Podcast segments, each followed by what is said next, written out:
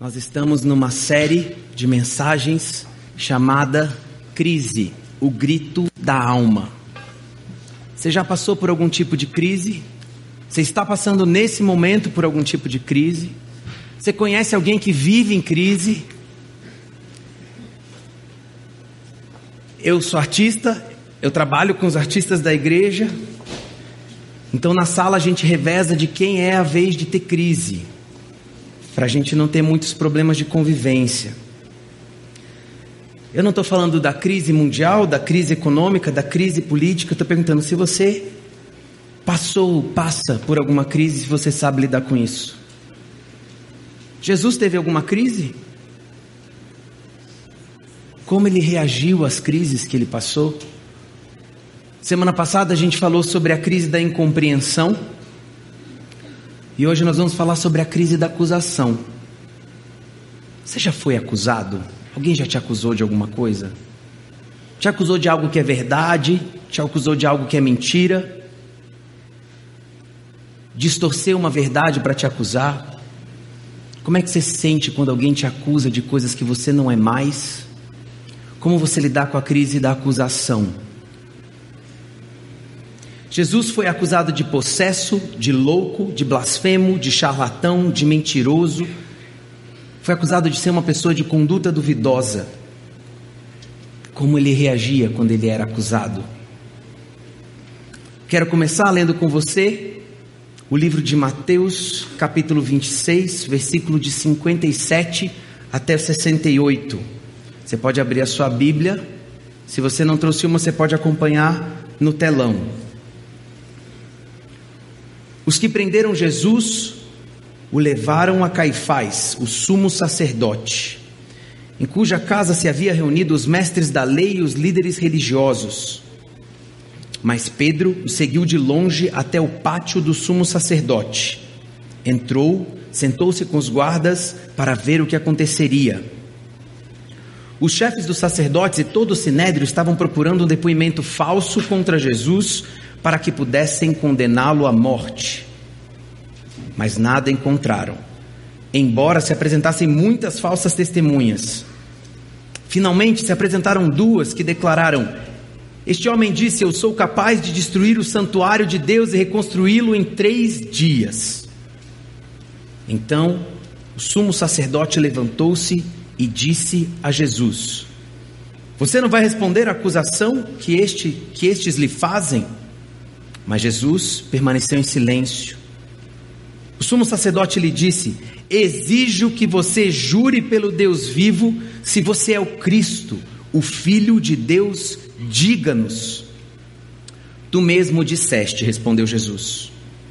Mas eu digo a todos vós: chegará o dia em que vereis o Filho do Homem assentado à direita do Todo-Poderoso e vindo sobre as nuvens do céu. Foi quando o sumo sacerdote rasgou as próprias vestes e disse: Blasfemou! Por que precisamos de mais testemunhas? Vocês acabaram de ouvir a blasfêmia. O que acham? É réu de morte, responderam eles. Então, alguns lhe, lhe, lhe, eita, lhe cuspiram o rosto e lhe deram murros. Outros davam tapas e diziam: Profetize-nos, Cristo. Quem foi que lhe bateu? Pegaram Jesus, colocaram na roda, chamaram os mais qualificados mestres da lei, fariseus, religiosos, falsas testemunhas, testemunhas que deturpavam o que acontecia, para acusar Jesus. Você já se sentiu assim no meio de uma roda sendo julgado, sendo acusado? Jesus foi acusado pelas autoridades humanas, pelas autoridades políticas da época, se você lembrar, ele foi levado até Pilatos. E aqui ele está sendo agora julgado e acusado pelas autoridades religiosas pela igreja. Onde ele foi levado, o sinédrio, é onde se reuniam os mestres da lei, os fariseus, os saduceus. eram as pessoas que entendiam da religião daquela época.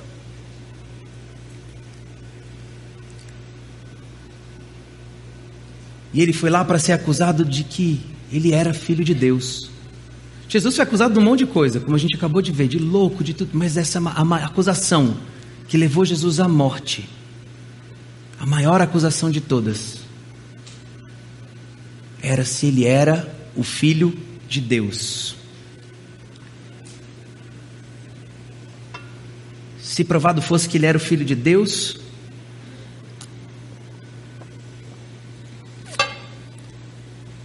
todo aquele sistema ruiria, aquele sistema religioso, eles perderiam o poder que eles tinham.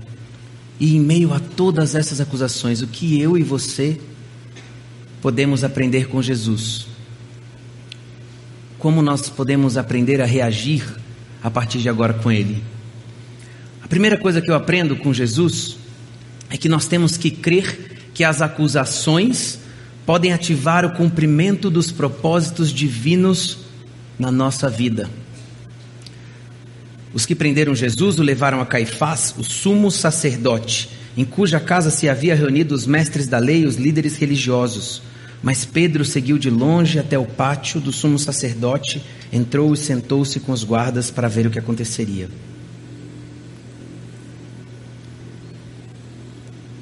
Você já parou para pensar nisso? que as acusações que você sofre hoje podem levar você a viver o plano de Deus para sua vida. Você já parou para perguntar se a crise que você vive hoje é porque ela quer te levar para o propósito que Deus tem para você? Que mesmo que as ações, que as acusações ou que a crise, as acusações que estejam fazendo contra a sua vida sejam falsas, mesmo que elas sejam mentira, elas podem colaborar para que você caminhe para o propósito de Deus. Faz sentido isso? Mesmo você não entendendo.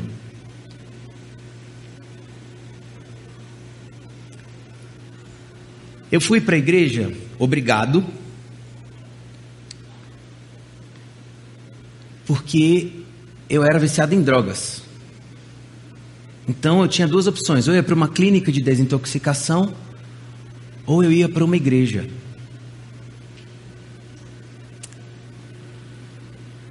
Que me levou a ir para a igreja não foi algo bom. Era o meu vício. Era a minha situação, era a minha crise. Qual é a crise que você vive hoje? O que está fazendo a sua alma gritar? Colocaram o nome da série de crise, o grito da alma. Sua alma tem gritado por qual crise? Você já se perguntou como isso pode te levar para mais perto de Deus? Ou se você vive essa crise para que você se aproxime mais de Deus? Você já parou para pensar se a crise que você está vivendo é para você voltar para o trilho que Deus tem para você? Para sua vida? Para o seu casamento?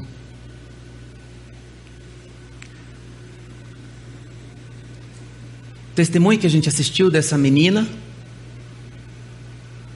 ela só conheceu a Deus quando ela teve uma crise, quando ela chegou no fundo do poço. Então eu quero que você perceba que a crise, que a acusação que você está vivendo, ela pode colaborar para te levar para o propósito que Deus tem para você. Uma coisa que chama a minha atenção, eu não sei se chama a sua, é essa omissão de Pedro. Pedro seguiu de longe até o pátio do sumo sacerdote, entrou, sentou lá no cantinho no fundo. Eu não sei se de repente isso diz respeito às pessoas que sentam lá no fundo também, para ver o que acontecia.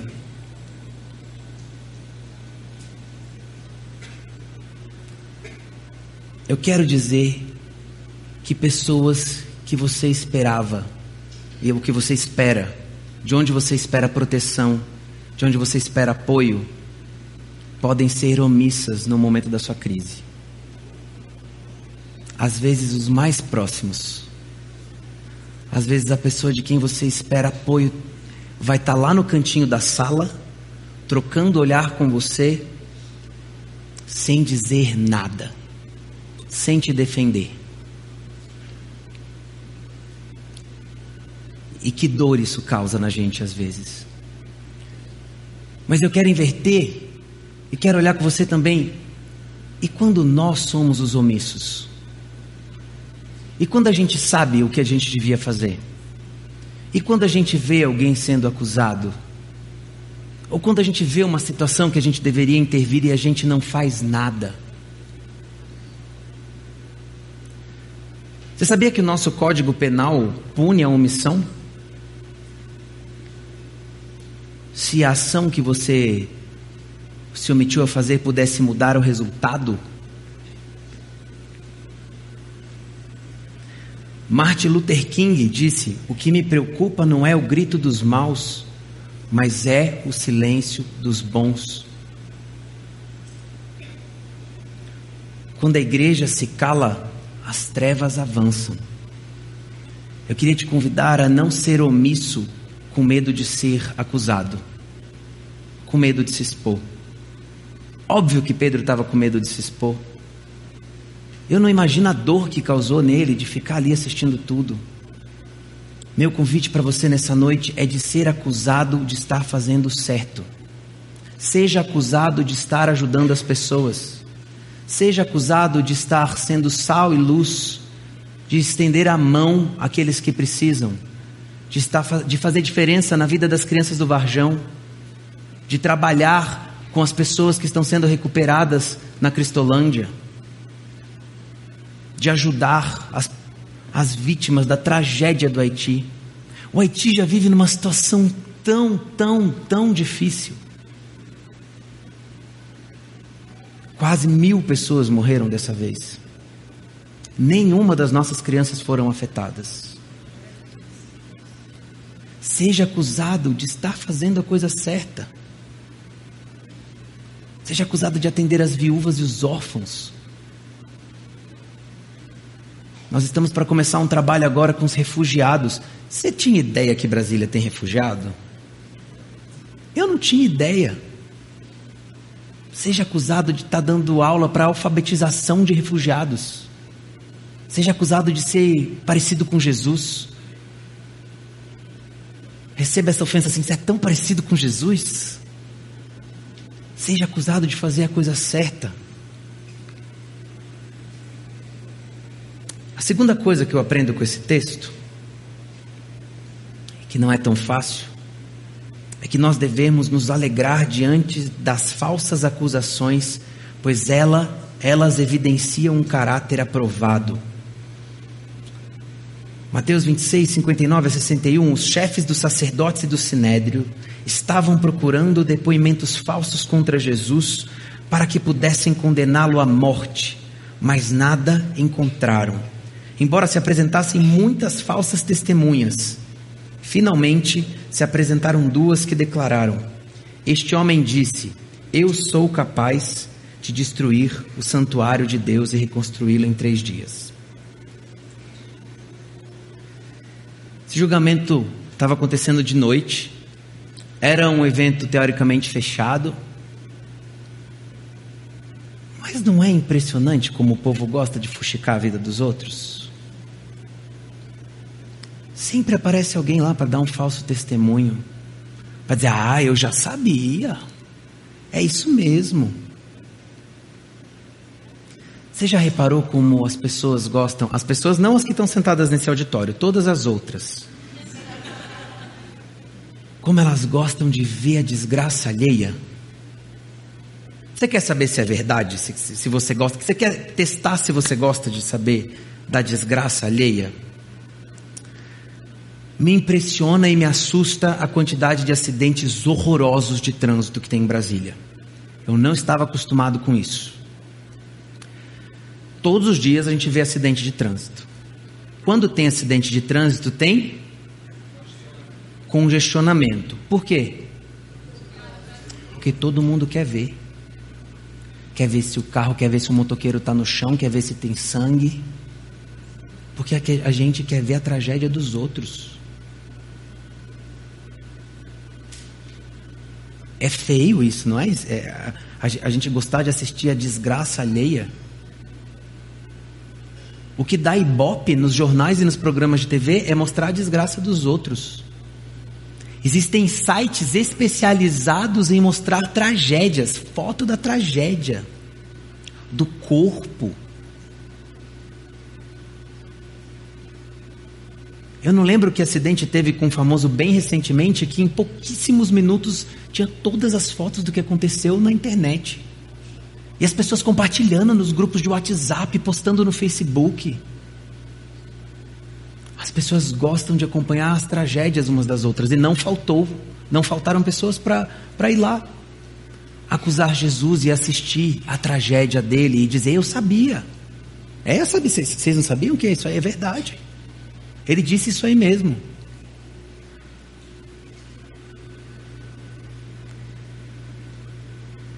Mas eu quero te dizer que as acusações vão trazer à tona quem você é de verdade. A crise que você vive vai mostrar para quem está perto de você quem você é. Não só isso, mas também nos gloriamos nas tribulações, porque sabemos que a tribulação produz perseverança. Perseverança produz um caráter aprovado, e o caráter aprovado, esperança. Romanos 5, 3 e 4. Você consegue se alegrar na sua provação, na sua crise, no momento de acusação?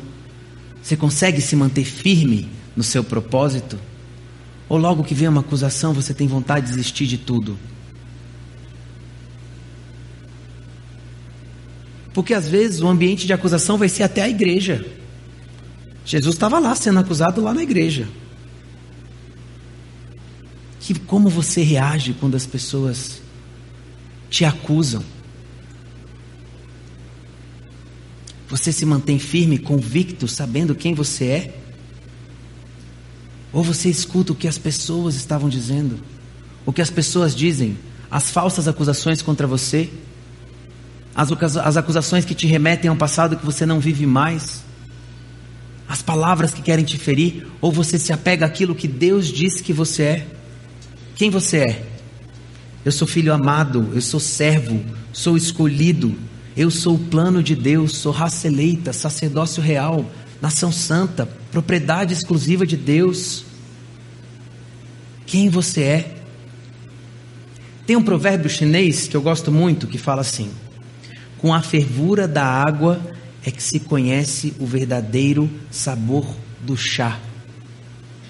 É quando você estiver nos momentos de maior crise que você e as pessoas que estão ao seu redor vão descobrir quem você realmente é a crise revela quem nós somos, os nossos medos, as nossas inseguranças, a nossa imaturidade.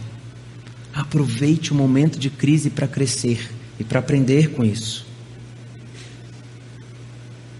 Como é difícil, no momento de crise, ouvir: todas as coisas cooperam para o bem daqueles que amam a Deus.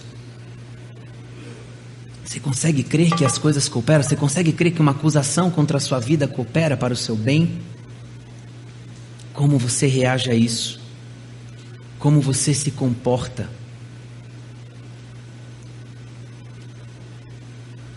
Como você reage a isso diz muito sobre o terceiro princípio que eu aprendo nesse texto com Jesus. Cultive a disciplina do silêncio. Eu vou repetir porque tem bastante mulher aqui hoje. Cultive a disciplina do silêncio. Então o sumo sacerdote levantou-se e disse a Jesus: Você não vai responder à acusação que estes lhe fazem? Mas Jesus permaneceu em silêncio.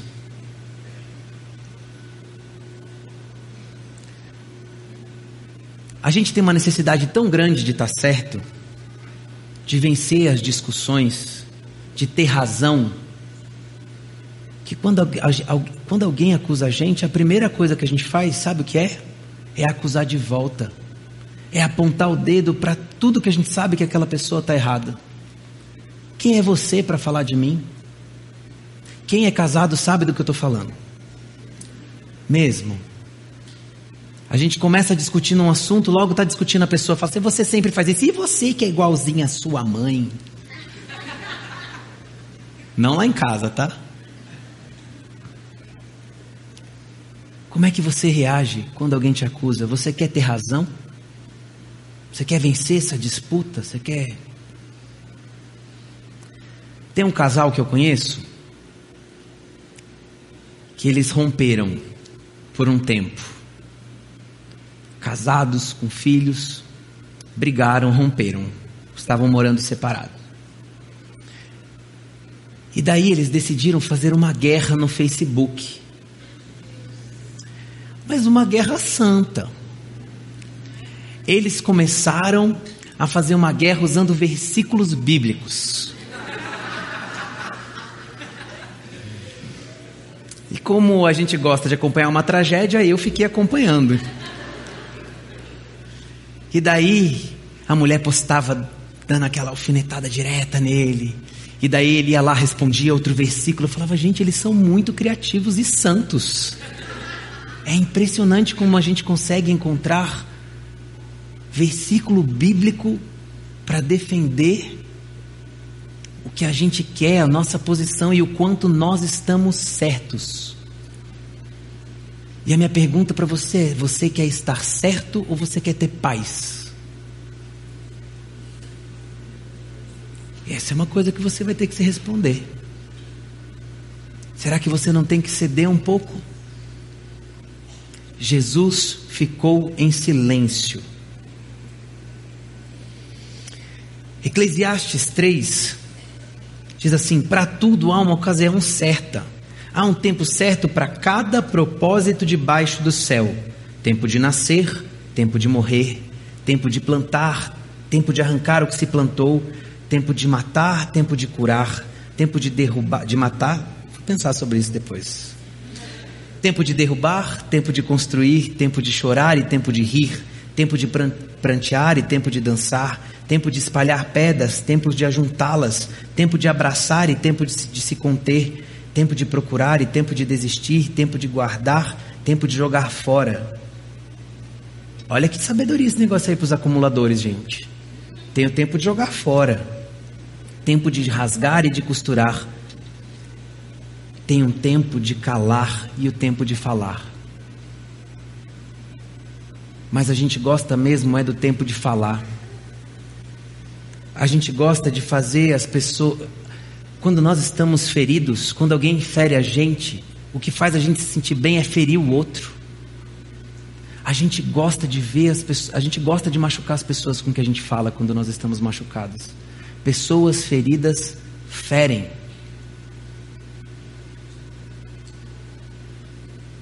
Nós precisamos aprender que há um tempo de calar. Não só quando nós somos acusados, não só quando nós estamos em crise. Você precisa aprender a disciplina da quietude na sua vida. Você precisa desenvolver o hábito de ficar em silêncio tirar um tempo todos os dias e calar a sua alma, e calar os barulhos dos problemas, para ouvir aquele que tem a solução para cada um das suas crises. Você consegue desenvolver esse hábito? Tem gente que morre com isso. Eu já ouvi dizer que existem retiros de silêncio.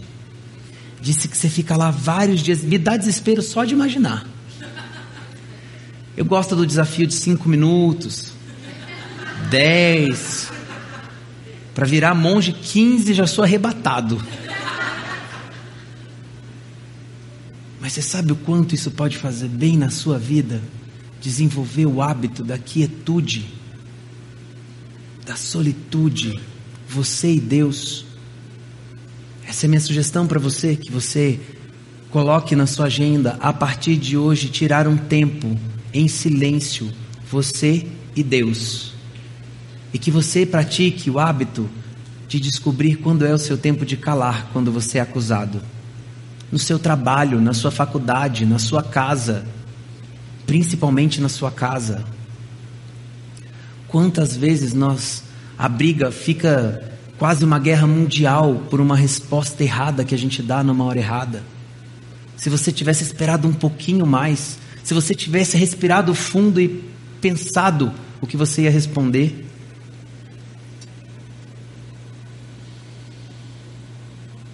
Meus amados irmãos, tenham isso em mente.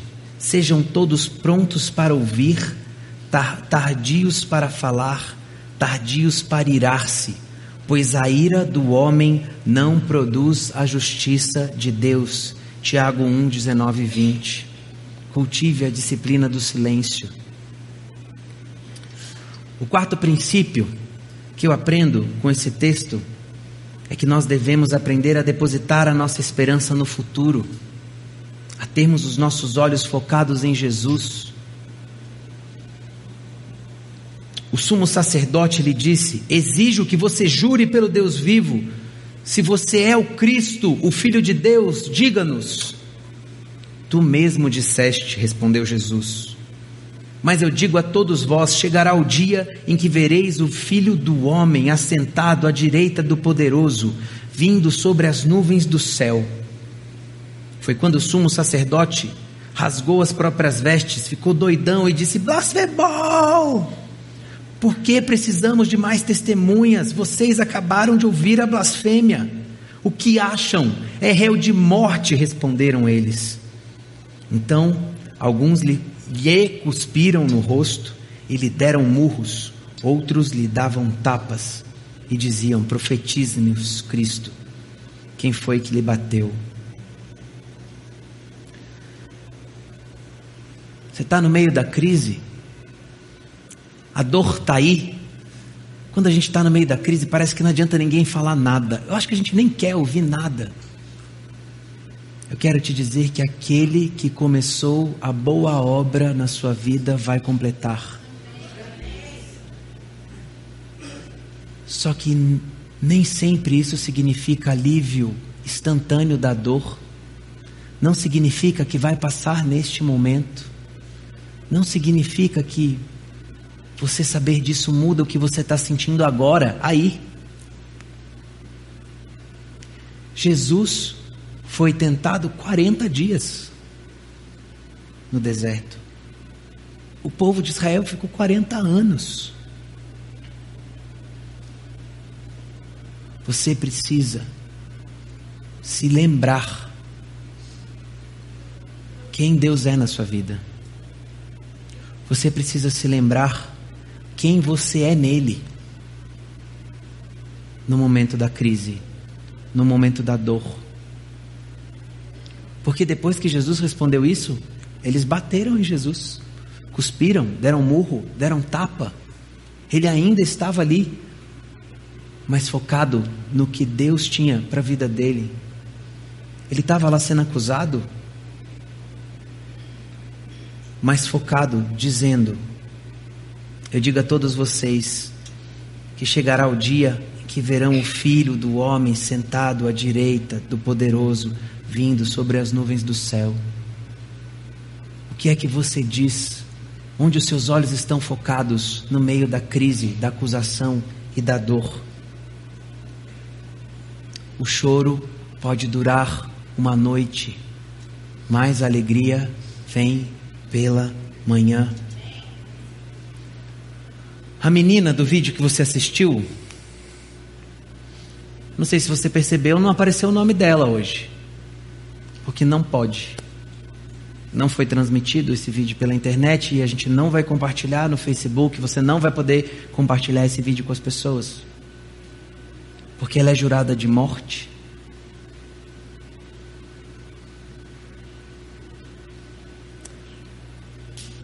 As escolhas da vida dela trouxeram consequências.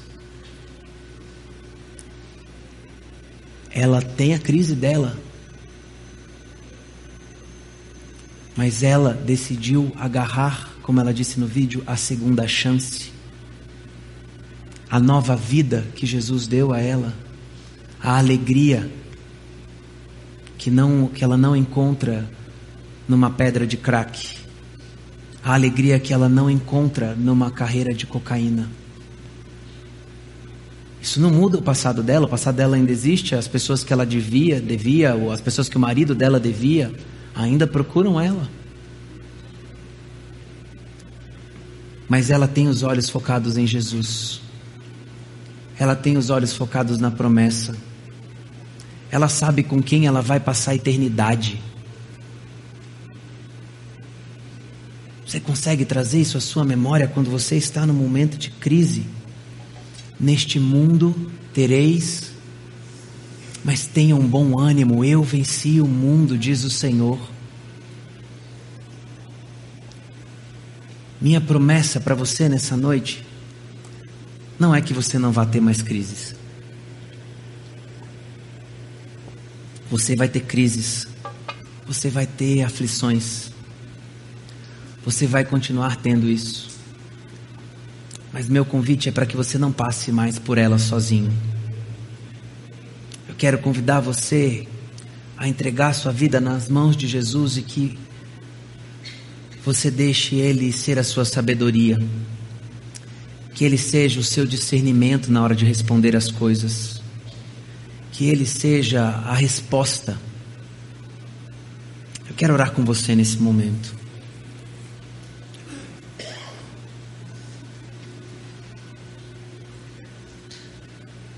Quero perguntar para você: será que a sua crise, será que o seu problema, será que a sua dor, Será que você, o que você está passando não foi para você chegar a este momento e se render a Ele? Será que foi a forma como Ele usou para te chamar e te trazer até aqui hoje? Para que você entregue a sua vida a Ele?